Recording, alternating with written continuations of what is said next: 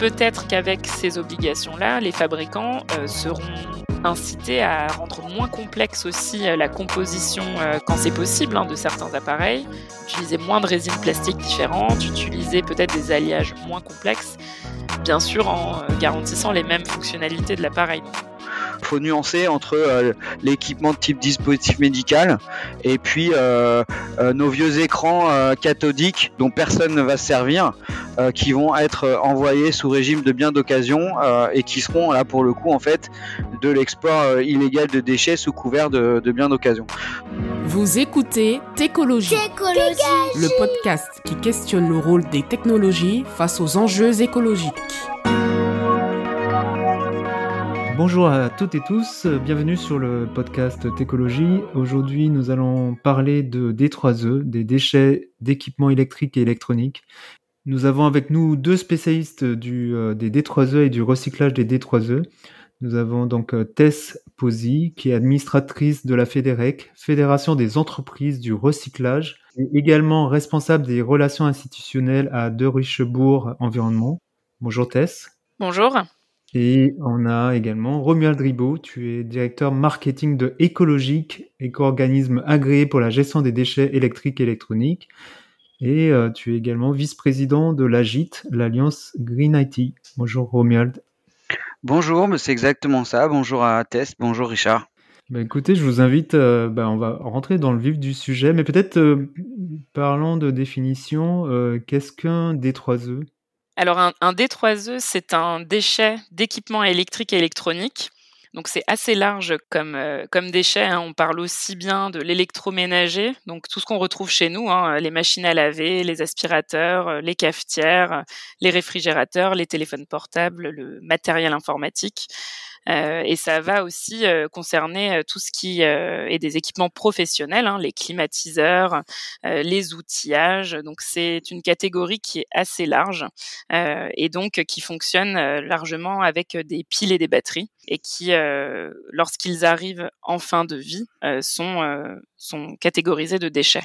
Très bien, merci. Peut-être une question à Romuald. Qu'est-ce qu'un éco-organisme? Donc, je disais en introduction que tu représentais un éco-organisme qui s'appelle donc écologique. Mais qu'est-ce qu'un éco-organisme?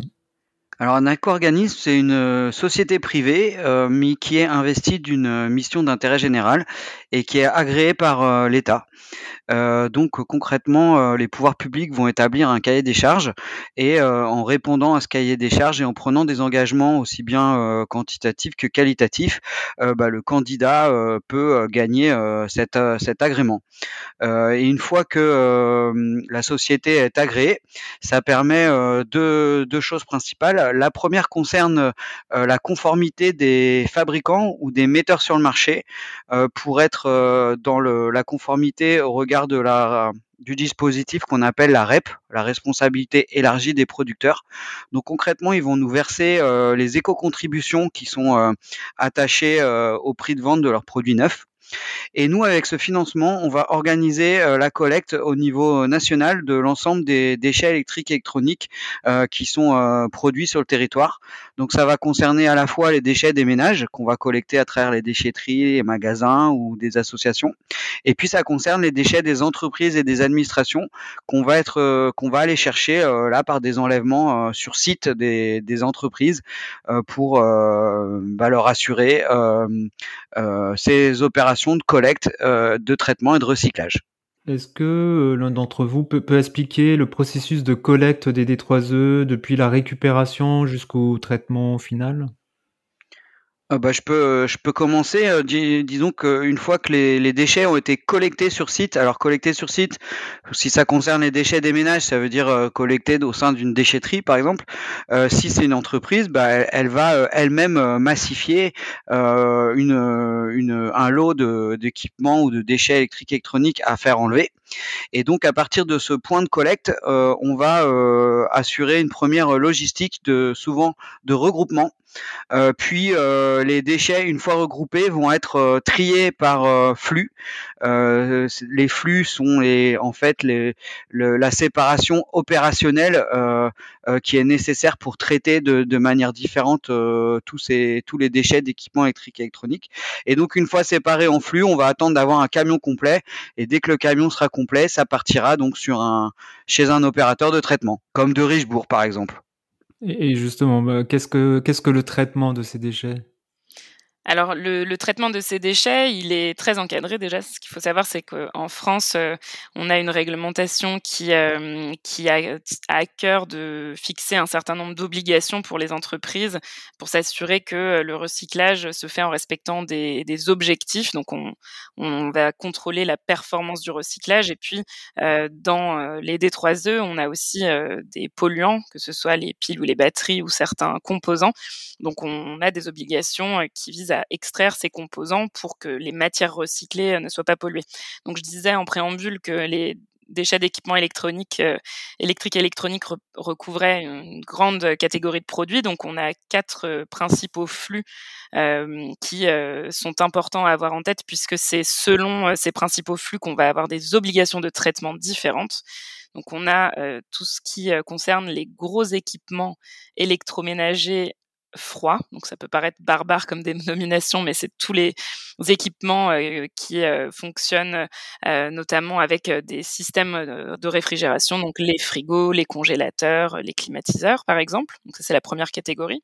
La deuxième catégorie, ce sont les gros équipements électroménagers hors froid. Donc là, on va être sur tout ce qui est four, machine à laver, lave-linge, lave-vaisselle. Et puis ensuite, on a deux autres catégories euh, qui vont recouper pour la troisième les écrans euh, et pour l'autre les euh, petits appareils en mélange. Donc ça, ce sont vraiment tous les, tout le petit électroménager que je citais. donc le, voilà, la cafetière, la machine à café, voilà. Et donc pourquoi quatre grandes familles? Parce qu'on n'a pas la même composition en termes de matériaux et on n'a pas non plus la, même présence de polluants. Et donc le, traitement, il se fait sur des installations industrielles qui sont équipées de chaînes de production euh, de, d'hommes et de femmes hein, qui vont intervenir sur des étapes manuelles de retraite polluants, sur des étapes de tri et des outils de production quand même largement industrialisés, automatisés aujourd'hui pour venir séparer les différents matériaux qui composent les déchets. Et juste pour compléter, 99% euh, des déchets collectés en France sont traités en France. Le 1% qui reste euh, correspond à des logiques de territoire euh, transfrontalier où des fois il est plus pratique d'aller vers un opérateur de traitement qui est, qui est, qui est juste à côté. Et, en bout de chaîne de, traitement, en fait, ça consiste en quoi Parce que hum, c'est quoi? C'est de la combien de matière est, récupérée pour, pour, pour être réutilisée, combien de matière est utilisée pour de la valorisation et combien de finalement euh, de, de, de tonnage, euh, j'en sais rien, enfin combien de pourcentage et ensuite enfoui ou euh, je sais pas si c'est le bon terme. Si, ben, alors je vais tenter de répondre sur, euh, sur cette euh, partie chiffre euh, là pour vraiment avoir une, une vision une vision globale. déjà, avant de parler de collecte de déchets, il faut comparer par rapport à ce qui est mis sur le marché. Donc chaque année, c'est environ 2,5 millions de tonnes qui sont mis sur le marché. Donc ça concerne des équipements neufs sur le territoire français. Chaque année, au niveau de la collecte, c'est 995 000 euh, tonnes qui sont collectées, donc quasiment un million de tonnes qui sont collectées euh, en France. Comme on le disait tout à l'heure, les deux principaux flux qui sont collectés concernent le gros électroménager hors froid, qui prend 45% euh, quasiment de, des tonnes collectées, et la deuxième catégorie, c'est les petits appareils en mélange qui correspondent à 32% environ de, la collecte. Alors, en termes de valorisation et de recyclage, le taux de valorisation moyen tout flux confondu est de 89%. Ça veut dire que sur 100 kg de déchets collectés, on va valoriser 89 kg de euh, ce déchet. Plus précisément, on va recycler 77%, donc c'est-à-dire 77 kg vont être recyclés, donc c'est-à-dire qu'on va transformer ces déchets dans des nouvelles matières. Donc au global, sur l'ensemble des flux, on peut considérer qu'on a environ 11%, euh, soit 11 kg sur 100 kg de déchets qui ne seront euh, ni recyclés donc ni valorisés et qui correspondent la plupart du temps à des polluants euh, dont, l'enjeu n'est pas vraiment le recyclage mais bien de sécuriser une pollution et donc de les bah, de les sécuriser, d'éviter une dissémination dans l'environnement. Alors j'ai pas d'autres chiffres à ajouter. En revanche, c'est vrai que c'est important de rappeler que le recyclage, il n'a pas de but en soi on recycle parce que il est important de remettre sur le marché des matières euh, qui vont pouvoir être consommées dans la fabrication de nouveaux objets. On ne recycle pas pour le plaisir de recycler, euh, il est important derrière qu'il y ait des industriels euh, qui intègrent des matières recyclées, on parle d'acier recyclé, d'aluminium recyclé, de cuivre recyclé, de plastique recyclé. Donc tout ça, c'est ce sont des chaînes de valeur industrielles qui sont impliquées pour réintroduire dans les processus de fabrication des matières recyclées au lieu de matières qui euh, sont euh, d'origine primaire, donc qui ont été extraites euh, des sous-sols. Et justement, cette partie-là, elle, est moins connue, moins visible, parce que du coup, les, les recycleurs deviennent en quelque sorte des brokers, euh, en quelque sorte des industriels de, de la mine, de l'extraction minière, mais de l'extraction minière urbaine. On parle de mine urbaine. Euh, ça m'intéresse cette partie-là. Comment ça fonctionne en fait? Ils deviennent euh, vendeurs, commerçants de ces produits-là ou ça passe par des intermédiaires? Alors non, effectivement, c'est vrai que du point de vue du grand public, on, on, réduit, je pense, la compréhension du recyclage au geste de tri et à mettre son déchet dans la, la, bonne poubelle de tri, on va dire, et on ne sait pas vraiment ce que deviennent ces déchets. Et effectivement, la vocation première du recycleur, qui est un industriel hein, aujourd'hui très largement, euh, c'est de, à partir de déchets, d'aller séparer euh, les différentes matières euh, grâce à ses outils, grâce à sa technologie.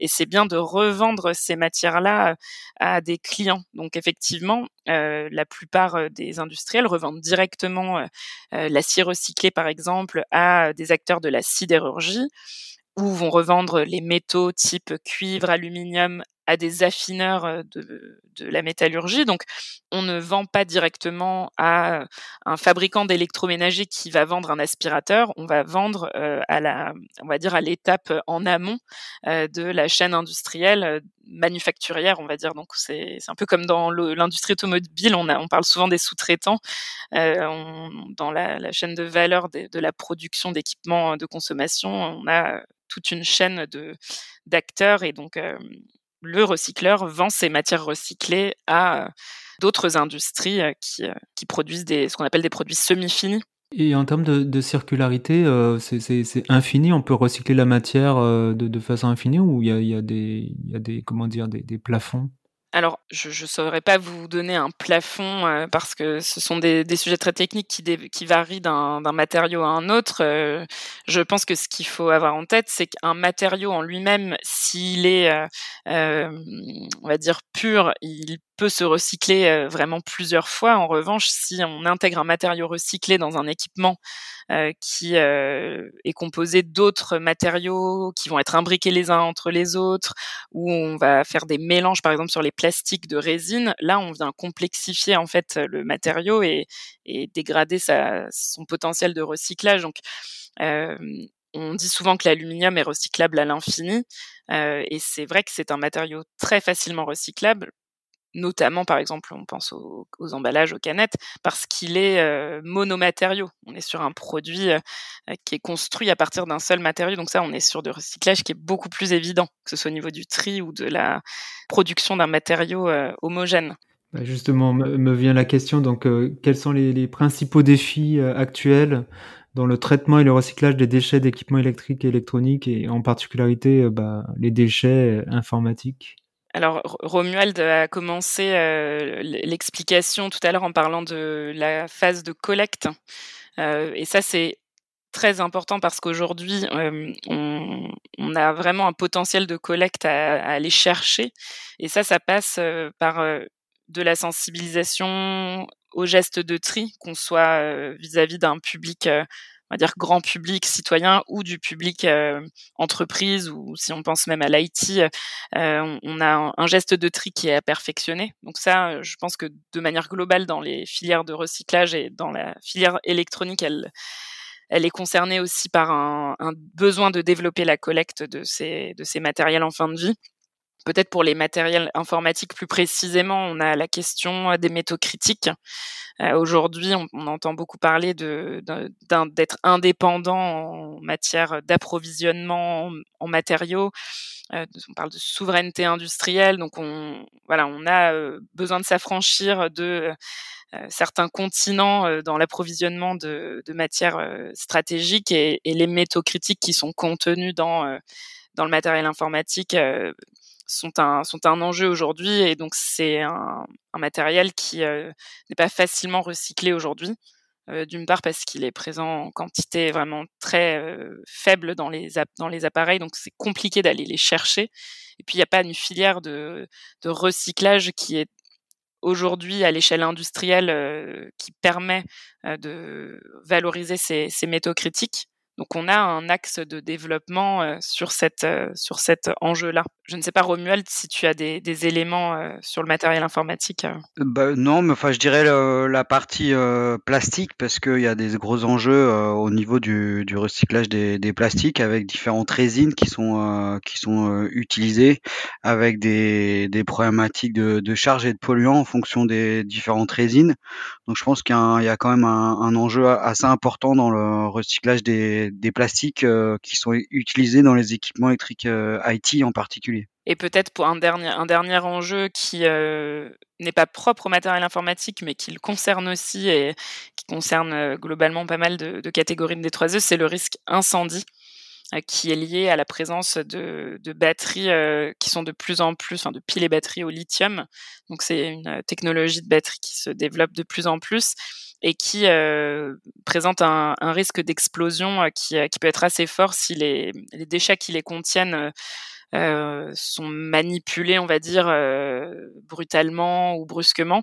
Et aujourd'hui, il y a un vrai enjeu de sensibilisation aux gestes de tri de manière générale, mais aussi à la séparation des piles et batteries qui sont contenues dans les appareils électroniques pour que lors de la chaîne de valeur, on va dire, du recyclage, on ait euh, vraiment un risque minimum de déclenchement d'incendie parce que les piles et batteries auront été retirées en amont des appareils. Ça, c'est un, enjeu auquel on est très sensible dans la filière. Et concernant les, substances dangereuses dont, tu, en as parlé, Tess, euh, quelles sont ces principales substances dangereuses euh, et comment elles sont justement traitées, bien sûr, au-delà des, batteries lithium Est-ce qu'il y a, d'autres substances dangereuses et comment euh, elles, sont, elles rentrent dans le processus de, recyclage? Oui, tu, as raison d'en parler, Richard, parce que hum, le recyclage, effectivement, sa vocation principale, c'est de fabriquer des matières recyclées, mais on a, comme je le disais euh, au début, une étape euh, fondamentale avant même de produire des matières recyclées, c'est la dépollution. Donc, euh, on a un certain nombre d'appareils qui contiennent des polluants. Euh, par exemple, dans les réfrigérateurs, euh, il y a des gaz fluorés qui ont un pouvoir de réchauffement climatique qui est qui est très élevé. Donc, c'est pour ça qu'on a des installations spécifiques pour extraire les gaz fluorés qui sont présents dans les réfrigérateurs. il y a aussi certains appareils qui contiennent des plastiques euh, dans lesquels du brome a été euh, a été ajouté. Donc euh, il n'est pas là pour rien. Hein. Le brome, il est là pour prévenir justement le déclenchement de, de départ de feu, puisqu'il il va venir enfin, il a un rôle dans le plastique de, de limiter l'échauffement. Donc, il est, il est là pour une bonne raison, hein, pour éviter des, des départs de, de, feu chez les, chez les usagers. Euh, mais euh, c'est une substance qui aujourd'hui est réglementée. Et donc, euh, on, on doit séparer les plastiques qui contiennent du brome, par exemple. Et donc, ce qui est important d'avoir en tête, c'est que les équipements qu'on recycle aujourd'hui, euh, ils sont parfois anciens. Et donc, lorsqu'ils ont été commercialisés euh, au début de leur leur vie, euh, ils contenaient des substances euh, autorisées à l'époque et puis maintenant on a des réglementations européennes ou françaises qui sont de plus en plus strictes sur les polluants et qui viennent euh, limiter l'usage de certaines substances. Donc le rôle des recycleurs, c'est de s'assurer que ces substances interdites, elles ne se retrouvent pas dans les matières recyclées pour qu'elles n'aillent pas dans un nouveau circuit de fabrication. Et elles, les entreprises de recyclage interviennent aussi pour justement limiter les, impacts de pollution sur l'environnement, donc pour extraire ces polluants et les envoyer dans les bonnes filières. C'est notamment de, des filières de gestion des, des, déchets dangereux en fait, hein, qui vont venir éliminer ces substances de manière conforme à la réglementation. Alors pour illustrer ce propos, euh, Richard, euh, dans l'IT, euh, pendant longtemps, bah, les équipements ils étaient réalisés grâce à des soudures au plomb.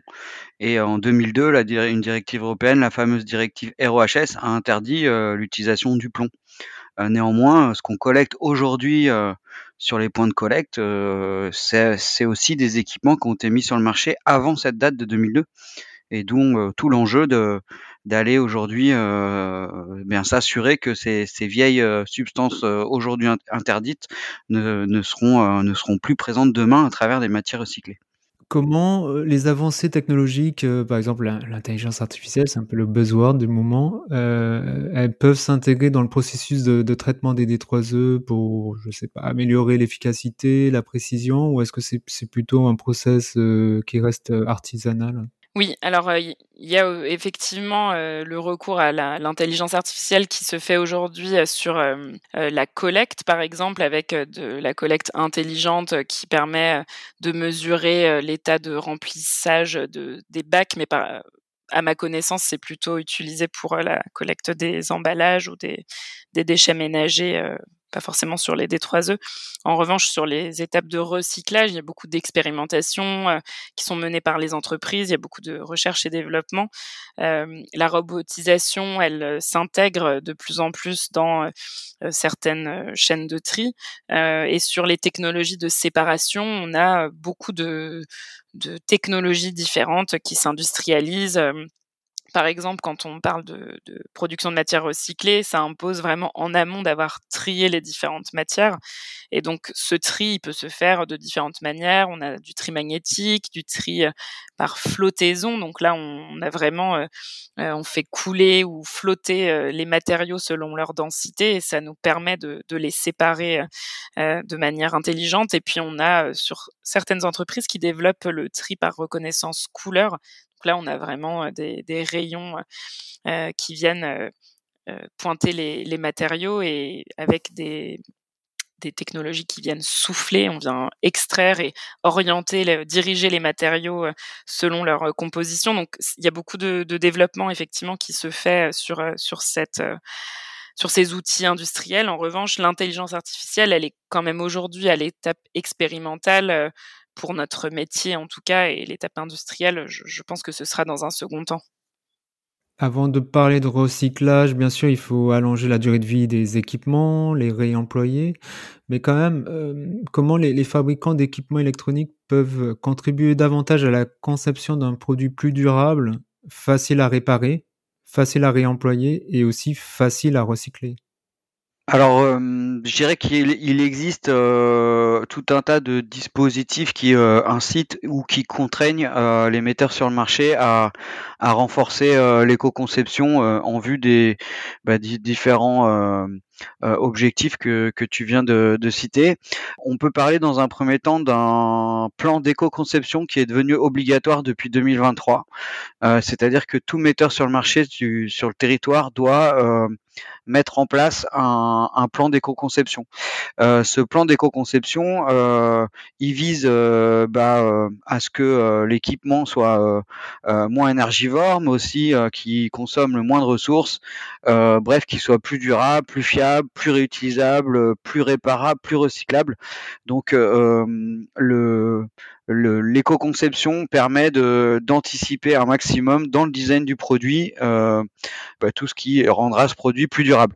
Ensuite, euh, au niveau de la filière EEE, e e, euh, donc qui est une filière soumise à, à responsabilité élargie des producteurs, à REP, comme je disais, les fabricants payent à un éco-organisme une éco-contribution.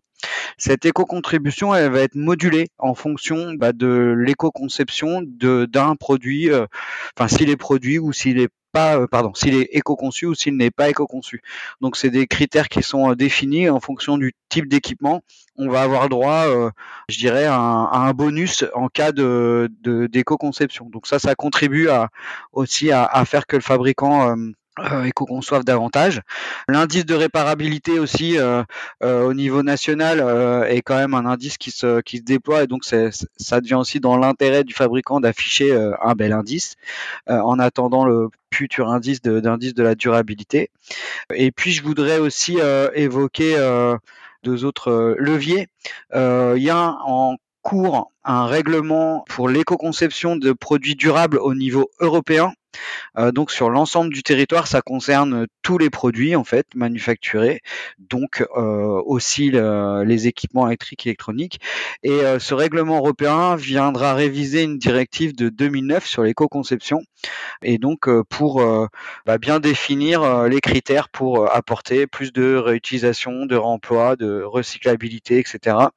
Et dans ce règlement, il est aussi question d'un passeport numérique qui vise à attacher à l'équipement pendant toute sa durée de vie des informations euh, qui seront euh, euh, accessibles en fonction des différentes parties prenantes tout au long du, cycle de vie de l'équipement. Donc ça, cette transparence va permettre d'aller bah, dans une dans une meilleure recyclabilité et et toutes les phases amont d'allongement de la durée de vie.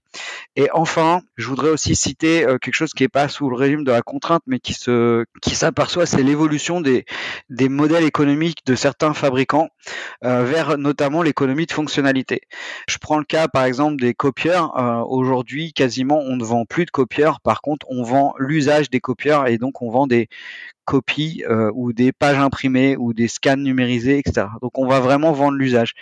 Et à partir du moment où on vend l'usage et que c'est le fabricant lui-même qui devient le détenteur de son propre équipement, euh, bah, tout cela euh, permet de faciliter euh, la fabrication donc de, produits durables, vu que c'est le fabricant lui-même qui aura un intérêt à allonger sa durée de vie.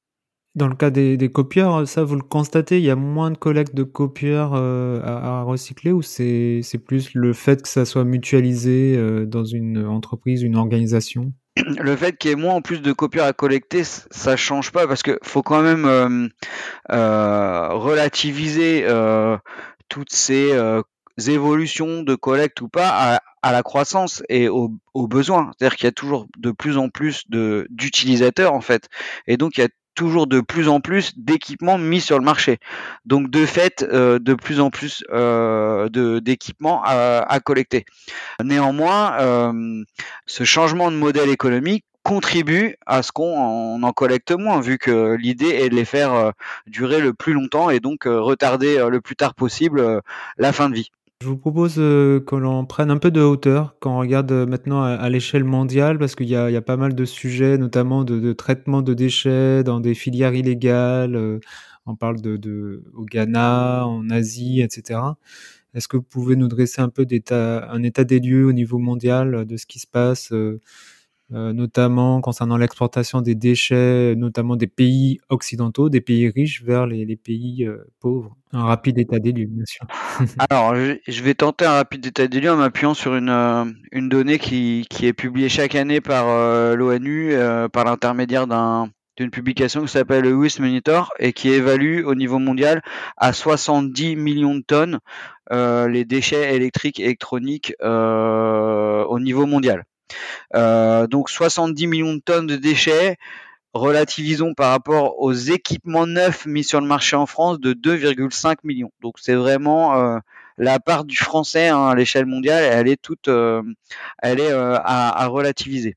Ensuite, en effet, il y a différentes pratiques qui, qui permettent de se séparer de ces, de ces équipements électriques et électroniques.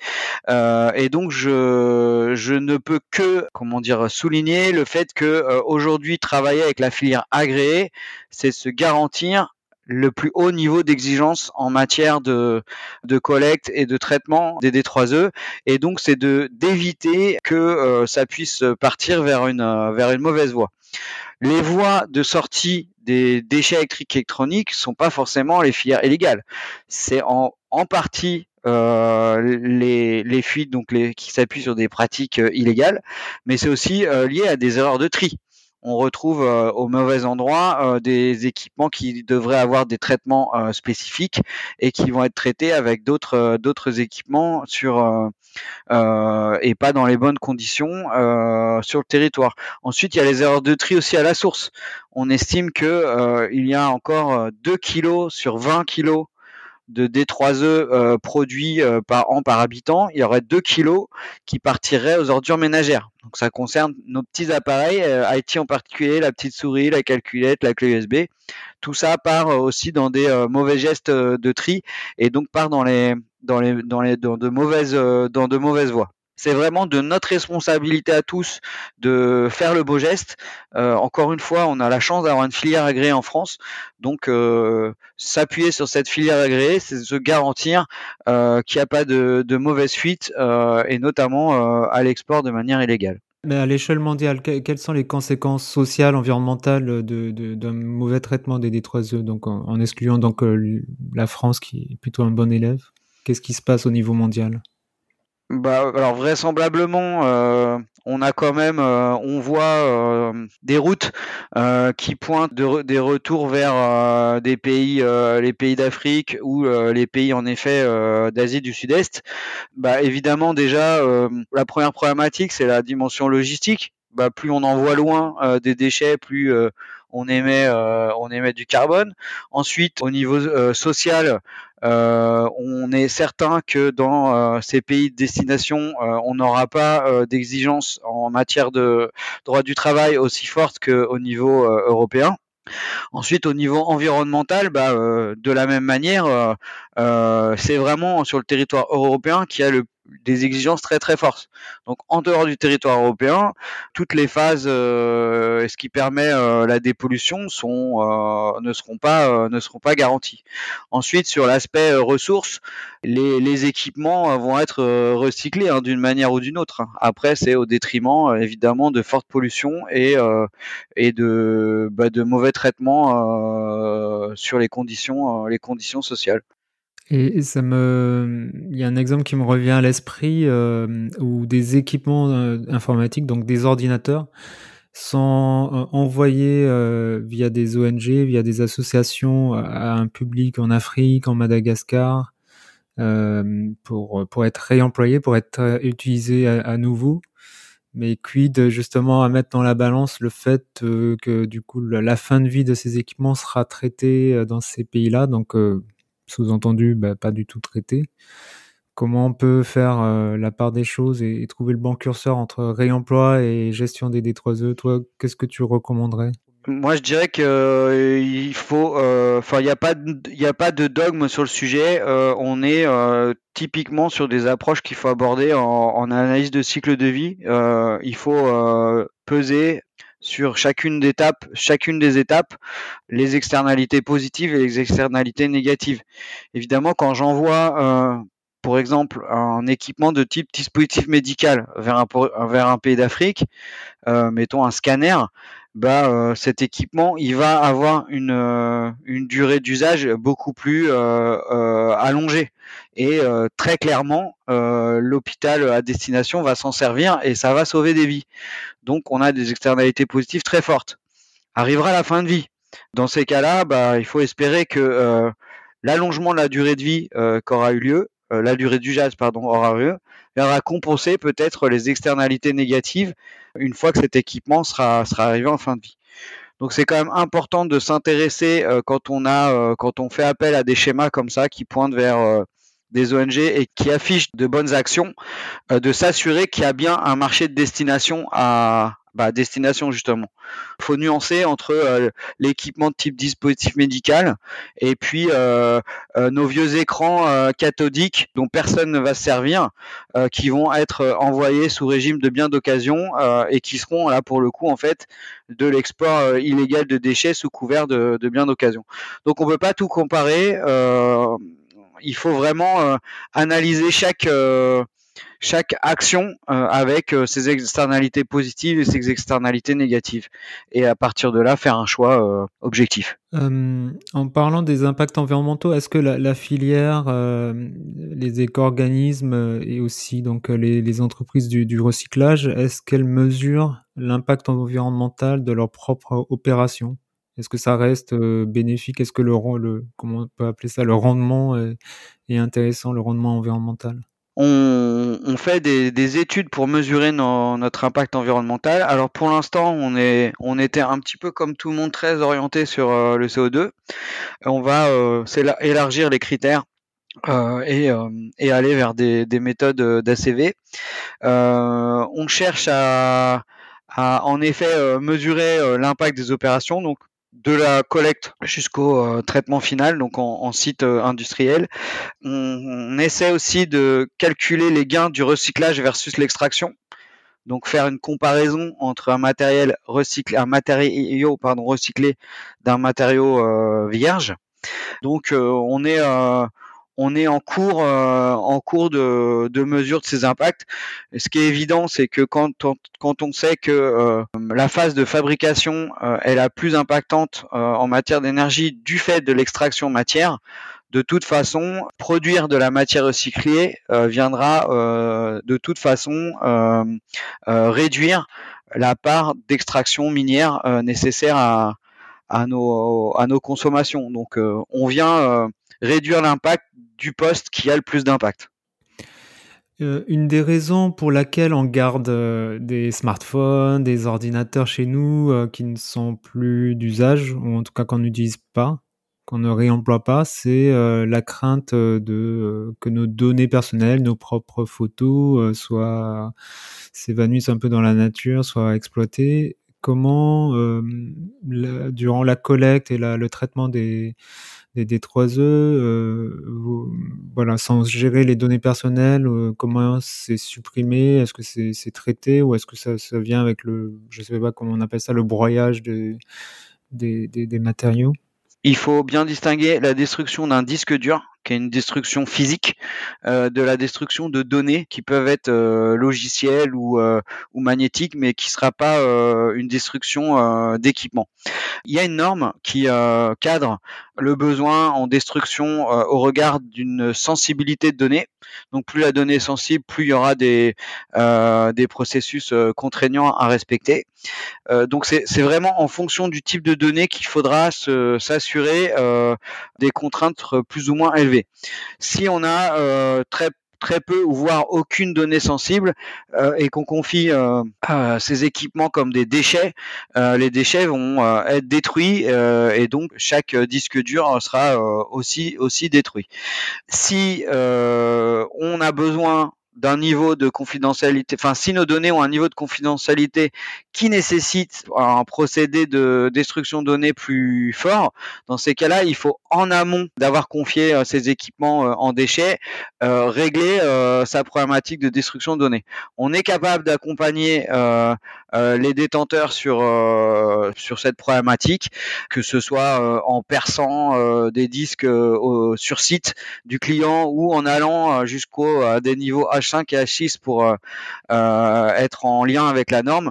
On est capable de, d'accompagner euh, les détenteurs là-dessus. Euh, à la fin, de toute façon, pour les, les D3E, euh, ils passeront dans le broyeur, donc ils seront détruits. Mais on va suivre les équipements au kilo. Et il se trouve que les disques durs font moins d'un kilo pour certains. Donc, dans ces cas-là, on n'est pas à l'abri que tout au long du processus, il y ait une mauvaise main baladeuse. Donc, pour éviter ça, on va en amont effacer ces données. Euh, et puis s'il y a peu de risques, bah, euh, on pourra euh, bah, s'assurer au kilo que l'ensemble des trois œufs confiés sont bien détruits. Pour finir, je, vous propose quelques questions des, auditeurs de Técologie. On a par exemple la question de Thomas, d'ailleurs les questions de Thomas, qui vous demande, sachant qu'avec la miniaturisation, la dispersion, on ne peut pas tout recycler en totalité, euh, sans compter la perte de qualité due aux alliages complexes. Comment s'en fait les choix sur les métaux à récupérer? Est-ce que seule la dimension économique est prise en compte? Sur la partie miniaturisation, dispersion, enfin euh, alliage complexe, etc. Euh, c'est vrai qu'il y a des difficultés euh, qui sont liées à, des aux séparations de matière qui sont qui sont réelles. néanmoins, il existe des procédés en recherche et développement euh, et euh, la recherche continue. Euh, d'ailleurs, chez Écologique, on a une personne chez nous qui vient d'intégrer notre département R&D et qui vient de finaliser une, une, thèse qui a permis de séparer à l'échelle moléculaire bah, du déodyme, donc des petits aimants à l'intérieur d'un moteur électrique. Donc il y a des possibilités technologiques pour aller chercher de manière très très fine, de manière très petite, euh, les métaux et les terres. Euh, néanmoins, euh, évidemment que il y aura un critère économique à prendre en question. pourquoi? Parce que bah, au-delà de la capacité de pouvoir faire quelque chose, d'aller chercher des, des, matériaux qui sont présents en quantité toute infinitésimale, euh, bah, il faut quand même que euh, derrière il y a un modèle économique qui permette à un industriel de, saisir d'une innovation et d'en développer un outil, euh, un outil industriel. Donc je dirais que les choix ils seront technico-économiques ou euh, réglementaire. Euh, par exemple, il y a une réglementation qui, qui, vise à limiter la présence de cobalt dans les batteries, et donc bah, ça, de fait, euh, ça, euh, ça encourage à, à, je dis à limiter, euh, plutôt d'aller chercher de manière euh, séparer le cobalt. Donc forcément, ça va obliger à, à, aller chercher des, des matériaux peut-être qui n'étaient pas recherchés plus tôt. Enfin, faut quand même mesurer l'énergie et les impacts euh, qu'on va euh, avoir pour aller chercher ces matériaux recyclés versus d'autres solutions parce qu'on peut pas le faire pour le faire de manière coûte que coûte. Donc euh, encore une fois, c'est une décision technico-économique. et puis, bah, il faut aussi avoir en tête que pour aller chercher des métaux, il y a une problématique, ce qu'on appelle le conflit des métaux, c'est que euh, bah, pour aller chercher euh, certains types de métaux, euh, on va notamment monter très fort en température, et donc bah, en montant en température, on peut brûler d'autres matériaux aussi. Donc à un moment donné, il faudra aussi faire des choix que on sera obligé d'aller chercher certains métaux au détriment d'autres. Euh, en effet, la miniaturisation euh, et la dispersion, ça facilite pas le recyclage. Néanmoins, les, choses avancent et euh, bah, l'avenir nous, dira si les besoins d'une matière ou d'une autre finalement font évoluer le prix et incitera à aller chercher des matières plus recyclées que des matières vierges. Je voudrais juste compléter les propos de Romuald, effectivement sur la, question de l'évolution peut-être qui qui, est à espérer aussi du point de vue du recyclage, c'est que les fabricants, notamment du fait de la réglementation, vont être de plus en plus incités à intégrer des matières recyclées dans leurs produits. On le voit pour la première fois cette année avec le nouveau règlement européen sur les batteries qui impose l'incorporation de certains métaux stratégiques issus du recyclage. Et c'est quelque chose qu'on voit de plus en plus euh, sur d'autres euh, d'autres textes. Hein, euh, sur les emballages, on a une obligation d'intégrer des plastiques recyclés. On a le, le, un texte en Europe qui est en train d'être écrit sur le recyclage de l'auto des voitures, hein, qui contiennent aussi des, des, petits moteurs électriques et des, des métaux précieux, donc qui devront aussi intégrer dans les nouvelles voitures des, matières recyclées. Et on a aussi un texte européen qui va bientôt euh, euh être euh, regardé de près. Euh, c'est justement le texte qui concerne le recyclage des déchets d'équipements électriques et électroniques. le cadre actuel va être révisé et on peut attendre dans ce cadre réglementaire européen, mais qui s'appliquera à tous les États, donc à la France, des obligations pour les fabricants d'intégrer euh, des matières recyclées dans leurs appareils. Donc on parle aussi bien de plastique recyclé que de métaux recyclés. Donc peut-être qu'avec ces obligations-là, les fabricants euh, seront incités à rendre moins complexe aussi euh, la composition quand c'est possible hein, de certains appareils, utiliser moins de résines plastiques différentes, utiliser peut-être des alliages moins complexes bien sûr en garantissant les mêmes fonctionnalités de l'appareil. Donc c'est aussi de la recherche et développement du côté des producteurs. Je pense que c'est un beau challenge que de développer les matières recyclées dans, les nouveaux équipements et que ça contribuera sans doute à une meilleure recyclabilité aussi des appareils. Et sachant que le modèle économique des entreprises de collecte, de recyclage sont basés finalement sur le volume, quelles sont les pistes pour réduire de manière drastique le nombre de déchets effectifs? Je dirais que bah, déjà euh, les déchets euh, ils sont drivés par nos actes, nos, nos, actions de consommation. Euh, le déchet il est inhérent à l'activité humaine. donc on est plutôt aujourd'hui sur une croissance du nombre de déchets malheureusement. Nous en tant qu'organisme notre euh, mission, c'est euh, d'assurer la collecte et le recyclage euh, des déchets qui sont produits. C'est-à-dire que nous, on doit capter, dans la mesure du possible, un maximum du déchet qui existe. Alors après, si demain euh, ça diminue, bah, tant mieux. Euh, en attendant, euh, il faut quand même aller chercher ce qui est ce qui est produit. Et aujourd'hui, il est très difficile d'atteindre le taux de collecte qui est issu de la directive européenne, vu que le taux de collecte est de l'ordre de 65% quand on est plutôt à, 55% de, de, collecte. Donc aujourd'hui, on ne collecte pas au regard de l'objectif, assez au regard de l'objectif. tout l'enjeu, c'est de savoir vraiment déterminer euh, qu'est-ce qu'on doit euh, collecter de manière quantitative? Parce que c'est jamais euh, facile de considérer qu'un équipement est un déchet.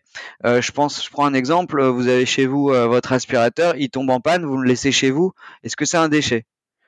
Est-ce que il va être un déchet bah, au moment où vous allez l'apporter à, à, la déchetterie ou alors est-ce que déjà stocké dans votre tiroir ou dans votre placard, c'est déjà un déchet. Donc c'est très difficile à déterminer euh, la production de déchets sur euh, sur une période. Donc euh, je pense que toutes les parties prenantes s'adapteront. On est plutôt pour l'instant sur une une augmentation du nombre de déchets à traiter qu'une euh, qu'une réduction et, et c'est tant mieux parce que comme on le disait il y a encore euh, certains déchets qui échappent à la filière donc euh, c'est pour ça qu'il faut continuer nos, nos, efforts de tri. néanmoins il y a aussi beaucoup de plus de plus en plus d'actions de remploi donc qui visent à allonger la durée de vie des, des équipements IT et pas IT hein, d'ailleurs donc bien sûr que ces actions là vont aussi renforcer euh, bah, la, la, production de déchets, mais néanmoins, encore une fois, euh, on va tous mourir, nos équipements aussi. Donc euh, cette, cette, fin de vie, elle arrivera un jour ou l'autre et elle sera conditionnée à, en amont à une mise sur le marché.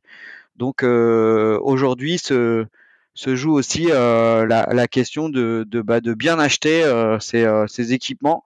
C'est déjà la première action pour bah, moins produire de déchets.